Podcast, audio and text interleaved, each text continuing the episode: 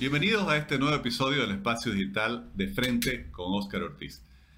El tema de la tierra es, por un lado, una de las mayores esperanzas para el desarrollo de Bolivia, para la generación de empleo, para la captación de divisas.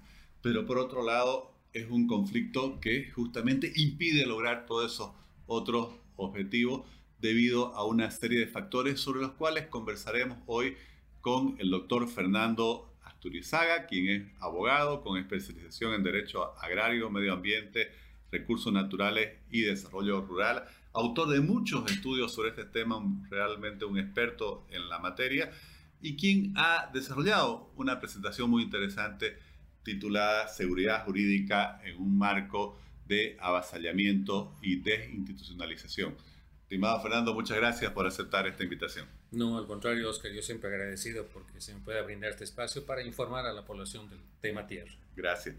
Bueno, quisiera comenzar pidiéndole que, que nos explique su concepto de lo que es la seguridad jurídica, porque se habla mucho de ello, pero ¿qué es lo que engloba este concepto? Que yo entiendo va más allá solo de tener un título de propiedad. Sí, correcto. Como usted dice, es un, término al que se refiere mucha gente. ¿no? Necesito seguridad jurídica para esto, para aquello. Los productores piden, exigen seguridad jurídica. ¿Y qué es la seguridad jurídica? La seguridad jurídica tiene tres, tres dimensiones para entenderlo de, manera clara. La, la, seguridad jurídica es la certeza, es el conocimiento que una persona sabe de lo que debe hacer, de lo que no puede hacer y de lo que le ordenan hacer. Ese es el concepto. Y eso significa, o eso engloba, tener normativas que le digan clarísimo, estos son los delitos, si usted comete un delito, estas son las sanciones que usted va a tener. Usted puede realizar esto con su tierra, con su vehículo, con su casa, con su lote de terreno, usted ya sabe lo que, lo que tiene que hacer, o también sabe lo que no debe hacer. ¿no? Entonces, el conocer y el tener un marco jurídico claro en el que estén estos, estas tres dimensiones presentes, eso es la seguridad jurídica. Y la seguridad jurídica tiene indicadores de cumplimiento, es decir, cómo yo mido en un país, en una ciudad, si hay o no hay seguridad jurídica. Un primer elemento clave es el tema de la irretroactividad de la norma, es decir, no puedo hacer normas hacia atrás, porque eso destruye los derechos que yo he podido adquirir como ciudadano en un tiempo pasado. Entonces no pueden decirme, eh, como, como está pasando con la norma de tierras, hasta el año 96 yo podía tener en propiedad 50.000 hectáreas de tierra. De pronto viene una nueva constitución y dice, no, solamente hasta 5.000, ¿no? El 10% de lo que podía tener. Y esa aplicación se la hace hacia atrás. Entonces, eso ya es un elemento que da inseguridad jurídica al productor. Porque tenía más tierra y ahora supuestamente tiene que perderla. Así cumpla con la función económico-social, ¿no? Otro elemento que debe quedar clarísimo también es el asunto de los delitos y las sanciones el año 2010-2012 hubieron más de 300 avasallamientos de tierra en todo el país. Entonces la Cámara Agropecuaria del Oriente pidió al gobierno que se formule una normativa específica para tipificar el delito de avasallamiento. Es decir, qué es y cómo se va a castigar. ¿no? Y salió la ley 477. Entonces, a partir de ese momento se tenía ya un marco jurídico para decir, esto es un avasallamiento, estas son las condiciones y estas son las sanciones o castigos. Que no se cumpla ya es otra cosa, ¿no? pero ya una persona sabe que no puede ingresar a la fuerza, con violencia, ni a un terreno privado ni a un terreno del Estado. Entonces, ese es otro elemento para establecer que hay seguridad jurídica en un país. ¿no? Y, es justamente parte de los elementos que, que yo traje en una presentación para llegar a una conclusión de que lamentablemente el, derecho propietario sobre la tierra en el país y esencialmente en Santa Cruz no tiene seguridad jurídica. Y dígame, desde este concepto que, usted nos explica, ¿cuál es el nivel de seguridad jurídica entonces que hay en este momento sobre la tierra en Bolivia y cuáles son los principales desafíos que enfrenta la seguridad jurídica sobre la tierra? Estimado Oscar, cuando usted va a enfocar una política pública, un programa o un proyecto de desarrollo en el campo, la FAO, el Banco Mundial, el Banco Interamericano de Desarrollo, es decir, todas las agencias de cooperación y todo ente que tenga que ver con el desarrollo rural de un país le va a decir que un principio básico para alcanzar el desarrollo rural en un país es tener seguridad jurídica sobre las tierras y eso significa tener derechos de propiedad claros. Y tener derechos de propiedad, claro, significa que cuando tengo un título de propiedad, realmente yo soy dueño, pero con todas las condiciones que significa ser dueño. Es decir, yo puedo transferir libremente ese predio, puedo dividirlo, puedo heredarlo a mis hijos, cosa que eh, en el derecho propietario agrario en Bolivia no es así. Tenemos en principio el, tema de que el, título de propiedad, yo, digo que es un nivel menos que inclusive un contrato de usufructo, porque cuando usted hace un contrato de usufructo va a tener una tierra, un bien inmueble, el, el cual va a poder vivir, residir, aprovechar de ese bien por un espacio que dure toda su vida. Sin embargo, en el caso de las tierras, el productor solamente tiene dos años de respiro desde que los recibe. E incluso puede ser menos. Si existe una organización social que dice el señor Óscar Ortiz, propietario agrícola de, una tierra mayor a 50 hectáreas, no está cumpliendo con la función económica social, pues eh, no en dos años, en un año, en seis meses puede pedir que se le reviertan la tierra. Entonces, ahí, ahí tiene un elemento muy, muy claro en el sentido de que ya el título ya, es, ya no da realmente un derecho de propiedad. Y esto tiene que ver con la modificación constitucional que se hizo en 2009. La anterior constitución decía que el título ejecutorial agrario causaba Estado, es decir, era irrevisable, era inmodificable por autoridades eh, de la justicia. ¿no? En cambio, ahora el, el, título de propiedad es observable por el INRA, por el Viceministerio de Tierras, por organizaciones sociales por cualquier persona que considere que hay un productor que no está trabajando la tierra, ya sea total o parcialmente. ¿no? Perdón, ¿y eso está en la Constitución o está en las leyes y decretos posteriores? Está en las, eh, las normas posteriores, pero hay, hay, un borrón de lo que decía la anterior Constitución y que no es replicado en la nueva. ¿no? Es decir, ya en la nueva Constitución del 2009 ya no dice que el título electoral eh, reconoce un derecho pleno sobre la tierra. Ya no lo dice, ya no dice que causa Estado. Entonces, esa es la gran diferencia. Y en función de ese vacío constitucional, que salen las diferentes normativas donde ya le ponen N mil requisitos para conservar ese derecho propietario que es absolutamente deleznable. Claro, lo que usted dice, para quienes nos siguen por las redes sociales y no son del, del sector, a veces es difícil de entender, porque claro, la gente está acostumbrada a que cuando uno es propietario de un lote, como se dice comúnmente, de una casa, de un terreno, bueno, es propietario, pues nadie le discute. Incluso la Constitución tiene un artículo muy explícito sobre la propiedad privada, eh, urbana, ¿no? Y la propiedad privada en general. Sin embargo, como usted explicaba, eh, en el campo, digamos, cada dos años eh, se puede revisar el derecho de propiedad y se lo puede revertir. Entonces es casi un préstamo, no sé si llega a ser un usufructo y con eso es muy difícil encarar, por ejemplo, un proyecto agrícola siempre se dice que se necesita 10 años, o cómo puede realmente alguien conseguir financiamiento sobre ese bien. ¿no? Por eso es que todo el mundo, el que no tiene más o menos una casa en la ciudad para hipotecar, difícilmente puede crecer en, el campo. usted que también es experto en desarrollo rural, ¿qué, qué implica esta situación como, eh, supongo, limitante para el desarrollo rural? Usted ha hecho un parangón muy interesante. Es decir, yo en el, en el área urbana tengo un lote de terreno, lo amurallo y, ese derecho se va a proteger. ¿no? Yo puedo pensar en construir de aquí a 5, 10, 15 o 20 años, o cuando tenga recursos para poder hacerlo, pero nadie me va a quitar ese lote. O sea, no, no hay una entidad estatal que me dice, bueno, o construye en dos años o se lo voy a quitar el lote, ¿no? Para que se entienda. En cambio, en la parte rural, en la parte agraria, sí no solamente si usted no trabaja, si usted deja de trabajar un poco de, su tierra, ese poco se lo voy a ir quitando, ¿no? Entonces, esa es la gran diferencia, no, no, no hay eso de que, bueno, si usted en un lote de mil metros construye solamente 500, los otros 500 los va a quitar el Estado, eso no, no existe en la parte urbana. En cambio, en la parte rural la norma es así de dura. Parte que usted no trabaje es parte que el Estado puede revertir. Y revertir, porque ese es otro término extremadamente técnico significa que el Estado le puede quitar su derecho propietario sin ningún tipo de indemnización. Al contrario de lo que pasa en la parte urbana. Ese lote terreno vacío, solamente amurallado, si el Estado quiere hacer algo ahí, el municipio, la gobernación, le tiene que pagar. En la parte de tierras no. Los revierte y si inclusive hay mejoras, el Estado se queda con esas mejoras. Entonces, ahí ven las grandes diferencias entre un derecho propietario urbano y un derecho propietario rural. Ahora, ¿cómo afecta esto en el, tema de, planificar un desarrollo rural con fuertes inversiones? Grandemente, porque ¿quién puede invertir en una tierra en la que cada dos años o menos se la pueden quitar o se la van a revisar? Bolivia es uno de los países que menos invierte en riego, y es una crítica que hacen muchos analistas lo que esos analistas no consideran es justamente estas restricciones de derecho propietario. O sea, ¿cómo puedo invertir en sistemas de riego que por lo menos me cuestan entre 1.500 y 3.000 dólares la hectárea? Imagínense una inversión de un pequeño productor en 50 hectáreas.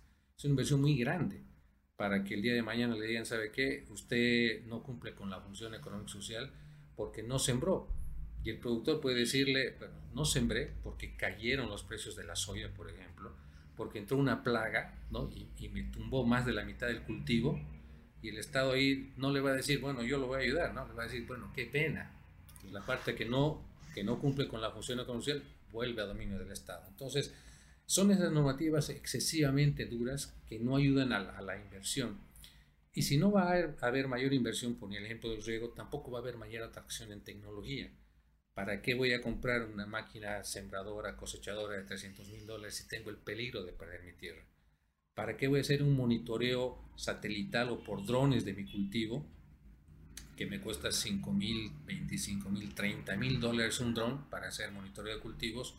Si tengo uh, mi propiedad amenazada por avasalladores que están ahí al lado. Entonces, todo sistema de desarrollo rural, como le decía, se asienta en un derecho propietario cierto, seguro sobre la tierra. Y eso es lo que no tenemos ni en Santa Cruz ni en Bolivia. Usted mencionaba un dato muy interesante y es que ha identificado más de 300 avasallamientos, supongo que activos, no sé cómo se denominará, que no se han solucionado. Entonces, aunque las normas eh, fueran buenas, que además estamos viendo que hay muchos problemas con las mismas normas, si se avasalla la propiedad privada y el Estado no hace respetar ese derecho, bueno, también ese es otro factor de inseguridad jurídica. A pesar que usted mismo mencionaba que han salido las normas por las cuales el Estado pudiera actuar para preservar este derecho. ¿Qué consecuencia tiene esta situación de tener todos estos avasallamientos eh, activos y sin que se haga respetar por parte de la fuerza de la ley el derecho de propiedad? La primera consecuencia es la que usted menciona. El hecho de que no haya sanción es una especie de incentivo a que se sigan tomando tierras, porque no hay castigo. Recordará usted y, todo el país cuando vimos las imágenes en las Londras, gente armada, encapuchada, que tomaron periodistas, trabajadores, eh, a los dueños de la propiedad, que los tuvieron secuestrados, con tortura de por medio durante muchas horas. Bueno, si usted me pregunta cuánta gente de, esa, de ese grupo delincuencial está preso, yo le digo que ninguno. Solamente estuvieron dos y los dos ya están en libertad, ¿no? Lo que aconteció en plena Navidad del, año pasado con el predio Santagro, se tomaron las tierras y en este momento el Estado está eh, dirigiendo una persecución judicial contra los propietarios de la tierra y no contra los avasalladores. Es más, los avasalladores están, estaban cosechando todo, todo el producto del, cultivo hasta con protección policial. ¿no? Entonces, el mundo al revés.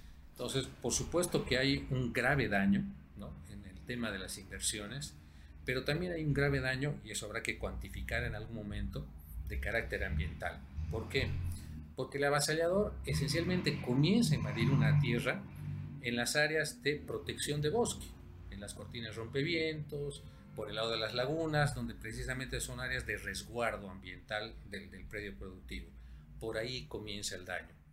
Otro, otra actividad que hacen es quemar los cultivos, es decir, incendiarlos. Eso no solamente que causa una pérdida en el, grano que se quema, sino también en la misma tierra que eh, acaba teniendo menos biomasa para el siguiente cultivo.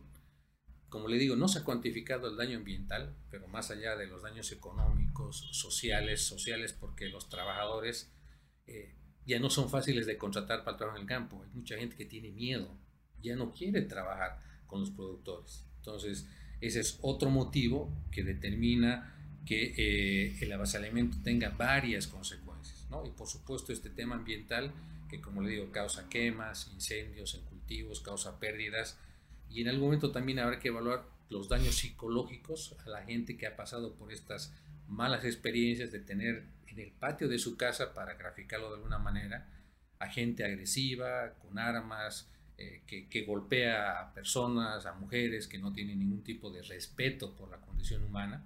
Entonces, son varias estas aristas que en algún momento el, el Estado tiene que rever porque está dando una señal equivocada de que el avasalamiento no se sanciona y que uno puede nomás ir hacia adelante con esta actividad delictiva. Fernando, y usted que es tan estudioso este tema, ¿cómo se explica que un país con tanto territorio, porque quizás los bolivianos no nos damos cuenta que un millón, prácticamente 100 mil kilómetros cuadrados, es el mismo tamaño de países como Perú, Venezuela, eh, Colombia, bueno, en Europa no hay ninguno que tenga ese, ese tamaño, eh, con una población en proporción pequeña, ¿por qué tanto conflicto? ¿Qué, ¿Cuál es la, la explicación? Porque de, además con la mayor parte de la población viviendo pues en el área urbana, con un proceso de urbanización aceleradísimo. Bueno, lo que sucede, Oscar, y es una de las explicaciones que, que, yo le doy a este fenómeno de mucha tierra, poca población y avasallamientos de por medio, es que se han creado mitos alrededor de la tenencia de la tierra.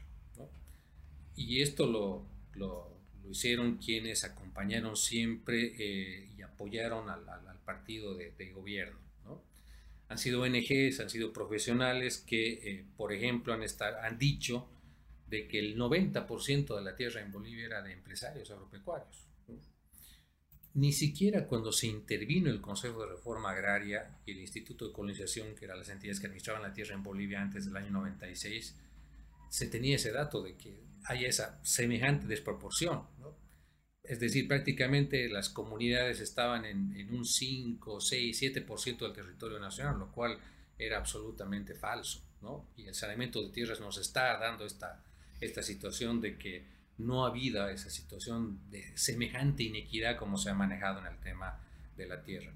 Un, un segundo mito es que eh, el empresario agropecuario no era un empresario agropecuario, no era un verdadero productor era simplemente un acaparador de tierras que las eh, tenía para eh, lograr que suba el precio de la tierra y después venderla. Es decir, o recibir una dotación gratuita del Estado o comprarla a precio de gallina muerta para después venderla en millones de dólares. ¿no? Entonces, esos mitos sobre los cuales se ha construido la política de tierras han determinado que se quiera dar una justicia social a comunidades, a pequeños productores, a campesinos, para que tengan una un mayor acceso a la tierra. ¿no? Y, y, los datos últimos que muestra el, el, el, INRA es que la mayor parte del territorio nacional, ya no vamos a hablar solamente de la, del área rural del país, del territorio nacional, está en manos de comunidades, de pueblos indígenas y de pequeños productores. ¿no? Y, y voy a acudir al, al chanchullo, permítame. Oscar, no, claro que ¿no? sí. Es el propio INRA el que ha informado en marzo de este año que eh, a diciembre del, del, año pasado, 2022, la pequeña propiedad y la propiedad comunitaria son ya tituladas 26 millones de hectáreas. ¿no? Sobre un total de 109 que tiene Sobre todo un total el país. de 109. Súmele a eso otras 25.6 de, de, los territorios indígenas originarios campesinos, las TCOs, los pueblos indígenas, pueblos afrobolivianos, que tienen casi otros 26. Ya ahí ya, ya se pasó del 50% del, del territorio nacional. ¿no? Y la mediana propiedad de la empresa agropecuaria suman 14.9 millones de hectáreas. ¿no? Entonces, ahí hay que hacer dos, dos 12-13%. Uno eso, ¿no? un 12-13% del territorio nacional, pero además que en, en, esa superficie está asentada prácticamente el 70% de la producción que alimenta todo el país. ¿no? Entonces, yo siempre digo, ese, esa, esa porción de tierra que no llega al 15% del territorio, no debe ser solamente un patrimonio cruceño o, o, de la gente del Oriente, sino un patrimonio nacional al que se debería proteger, ¿no? cuando en realidad pasa todo lo, lo, contrario. Pero bueno, esa es la superficie de medianos productores y empresarios agropecuarios, que aquí también hay que aclarar que no hablamos de productores de miles de hectáreas. Un mediano productor en la zona del Chaco son 81 hectáreas en Santa Cruz es 51 hectáreas, en el altiplano son 12 hectáreas, en la zona circundante al lago Titicaca son 3 hectáreas y media. todos están calificados como medianos productores o empresarios agropecuarios. Y finalmente, los datos del INRA nos arrojan una superficie de 26, casi 27 millones de hectáreas de tierra fiscal. Entonces ahí calza perfectamente su pregunta, ¿cómo con tanta tierra fiscal pueden haber avasallamientos? lo que sucede es que esos mitos de que eh, la, mayor cantidad de tierra estaba en manos empresariales, de gente que no hacía nada, no producía la tierra, cala en esto con eh, un cambio de discurso ahora, de que en realidad las mejores tierras están en manos de los empresarios. Ya no es la mayor cantidad, sino las mejores. Entonces, pues necesitamos las mejores tierras para nuestras comunidades y nuestros pequeños productores. Entonces, seguimos creando una situación de conflicto social en el campo. ¿no? Es decir, ¿por qué no eh, apuntalamos esas más de 51 millones de hectáreas de pueblos indígenas, de comunidades campesinas, de pequeños productores, con ciencia, con tecnología, con innovación agropecuaria para que puedan mejorar rendimientos, que puedan tener otra, otra calidad de vida. ¿Por qué seguimos apuntando y seguimos diciendo de que esa superficie que está en manos de medianos y sigue siendo grande, sigue siendo la mejor, que sigue siendo inequitativo? Me parece que hay ahí un discurso que, que se tiene que cambiar y creo que estos datos de tenencia de la tierra creo que pueden arrojar muchísimos visos de solucionar parte de la conflictividad que seguimos teniendo y arrastrando desde hace 50 años. Después de, todo este estudio que usted ha realizado, ¿cuáles son las principales conclusiones a las cuales llega? Bueno, una de las principales conclusiones, y, yo diría que además este, propuestas, estimado Oscar, es que el país en algún momento tiene que darle fin al proceso de reforma agraria. ¿no? Eh, el proceso de reforma agraria del año 53, si se da cuenta, continuado con la aprobación de la ley INRA del año 96, ha sido profundizado con la ley de reconstrucción comunitaria el año 2006 y ha sido todavía más fuertemente enraizado con la constitución del año 2009. Es decir, seguimos con el tema de seguir revisando, de seguir verificando si se cumple o no se cumple la función económico-social. Seguimos viendo al productor agropecuario y al empresario con ojos de acaparador de tierras, de latifundista, no lo estamos viendo con ojos de, persona humana incluso, que está eh, trabajando por, por, todo el país, ¿no? Y, claro, y un ejemplo vivo de esto es el productor de soya, ¿no? al, cual se dirigen muchos dardos y se dice que es un productor que saca su plata hacia afuera, que solamente exporta, y eso no es así, ¿no? El, tema del cultivo de la soya es tan noble que permite al productor no solamente tener cierta capacidad financiera, sino que le permite apalancarse económicamente para poder rotar en la tierra que, él mismo tiene con otros cultivos que son centrales. El trigo, por ejemplo, el sorgo, el girasol, la chía, el maíz. Y ahí estamos hablando no solamente de granos, ahí estamos hablando de carne de res, de carne de pollo, de lácteos, de aceites comestibles. Entonces, elementos básicos de la canasta familiar que, claro, la gente no ve la soya en el plato, no lo ve el grano, pero sí come pollo, sí come cerdo. Está transformado en proteína animal. ¿no? Y, y, si no hay, pues la soya, pues no hay lo demás. Es, es así de claro. Entonces, es, es un elemento que hay que, que, hay que cambiar, ¿no? Es esta visión de que el agricultor, el productor, eh, soyero o ganadero también son simples acaparadores de tierra. Creo que ese es un tema que hay que cambiar y creo que los datos muestran que en una superficie considerando el total nacional chica, ¿no? producen el 70% de los alimentos y además tienen oferta exportable, que eso es, eso es muy bueno, porque son divisas para el país que tanto le hacen falta a, a Bolivia en este momento. Entonces, para ello, dar por concluido el proceso de reforma agraria y decir, ya se ha distribuido la tierra. El productor es dueño de su tierra, la comunidad es dueña de su tierra, la TSO es dueña de su tierra, sería un elemento que podría cimentar una nueva base de desarrollo rural, porque todo productor, desde el más grande hasta el más chico, pasando por comunitarios, si sabe que eso es de él, va a invertir ahí, ¿no? Y se va a preocupar. Entonces, ese es un elemento central como una primera conclusión. Como una segunda, hay que recuperar la institucionalidad, estimado Oscar. Es decir, tenemos 26, casi 27 años de proceso de saneamiento de tierras y el INRA solamente ha tenido un director nacional institucionalizado, nombrado conforme dice la ley. Todos los demás, como 15 o 16, interinos, interinos que inclusive han durado un mes en el cargo. Entonces, ¿cómo se puede tener una entidad tan importante bajo ese descuido de no tener un director institucionalizado? Y lo mismo podemos decir de la ABT, de la Autoridad de Bosques y Tierras, que tampoco ha tenido, creo que nunca un director institucionalizado conforme a la normativa. Lo otro es que em, la propia Comisión Agraria Nacional y las comisiones agrarias departamentales, que la ley dice son los espacios de discusión de la sociedad civil agraria con el gobierno nacional, con los gobiernos departamentales, de cómo atender los conflictos de la tierra, de saber cómo se está distribuyendo la tierra y a quién se está distribuyendo, esos espacios se los ha perdido.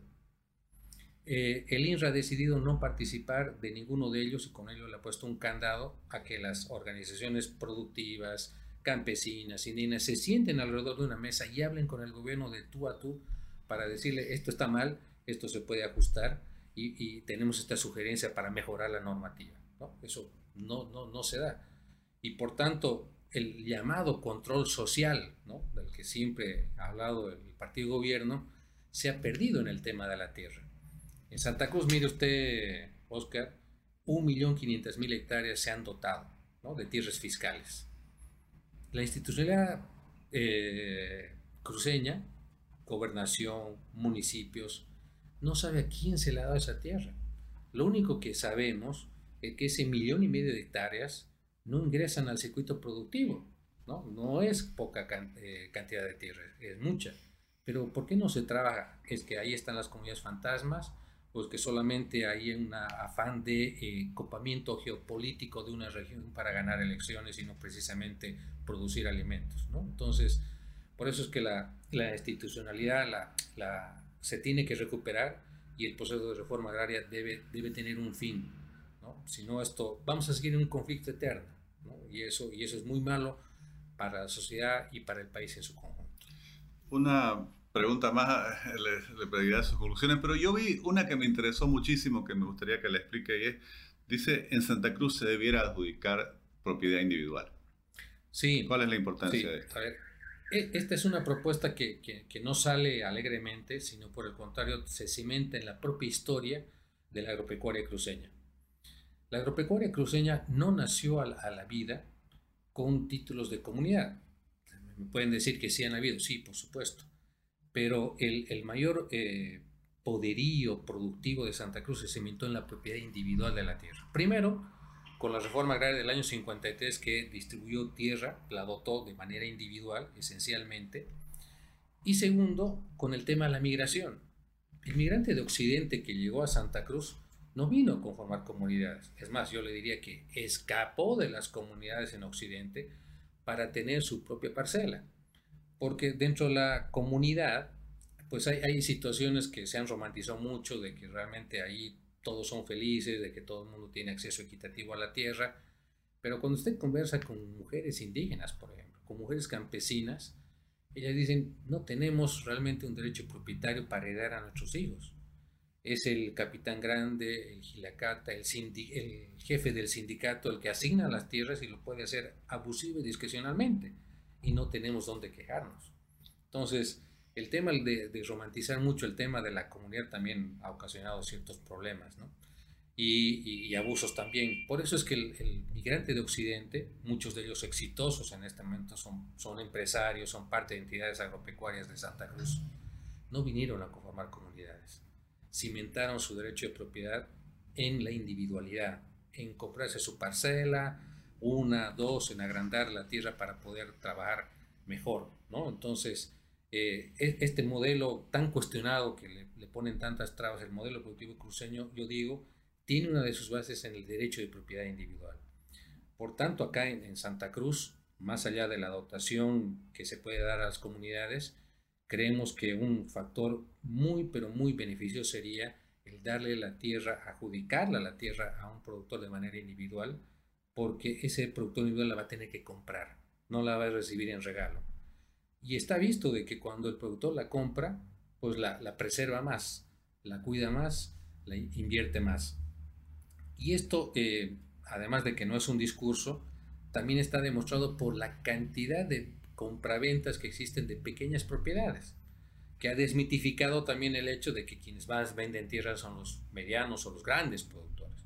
Al contrario, los datos del, del, INRA que a mí me parecieron muy interesantes, que nos haya puesto en la palestra el doctor Elogio Núñez, que es el, director nacional del INRA actual, nos, muestran de que la primera clase de propiedad que se vende en, en Bolivia son precisamente las, las pequeñas propiedades, ¿no? Imagínense que el año pasado de eh, 50.000 transferencias que registró el INRA de transferencias de tierras, 48.000 corresponden a pequeñas propiedades. ¿no? Y, y, eso significa que, que, la tierra es un activo, que el pequeño productor lo ve como un activo, porque él puede estar vendiendo porque le fue mal, pero también puede ser que esté comprando otra parcela más para agrandar su producción. ¿no? Entonces, este, dato es importantísimo porque, le digo, muestra que cuando el, el, productor se siente dueño de la tierra, puede transferir su derecho propietario, pero también puede invertir y puede crecer como productor. Y en Santa Cruz, esa es una de las bases de este modelo, que podrá tener sus fallas seguramente, pero que es exitoso dentro del país, porque tiene esta situación de la propiedad individual sobre la tierra, que no significa el hecho de que los productores no se puedan aglutinar en entidades, en asociaciones, en gremios, para poder transferirse tecnología, ayudarse, cooperarse y demás. ¿no? No, no, no se niega aquello. Pero lo que está clarísimo es que a partir de estos datos entendemos de que el derecho de propiedad debe ser firme, debe ser seguro y no debe valer solamente dos años. Bueno, Fernando, le agradezco muchísimo. Creo que esta es una explicación muy importante. Lo, lo hemos tenido varias veces en este espacio digital y no tengo la más mínima duda, soy un convencido que una de las grandes oportunidades de desarrollo que tiene Bolivia, no solo para su propia seguridad alimentaria interna, sino para su desarrollo eh, global, es la producción de alimentos y esperemos que realmente se pueda superar todas estas barreras y obstáculos que lamentablemente se enfrentan en el país. Muchas gracias. No, gracias a usted, Oscar, y por supuesto al orden para el momento que usted disponga. Gracias.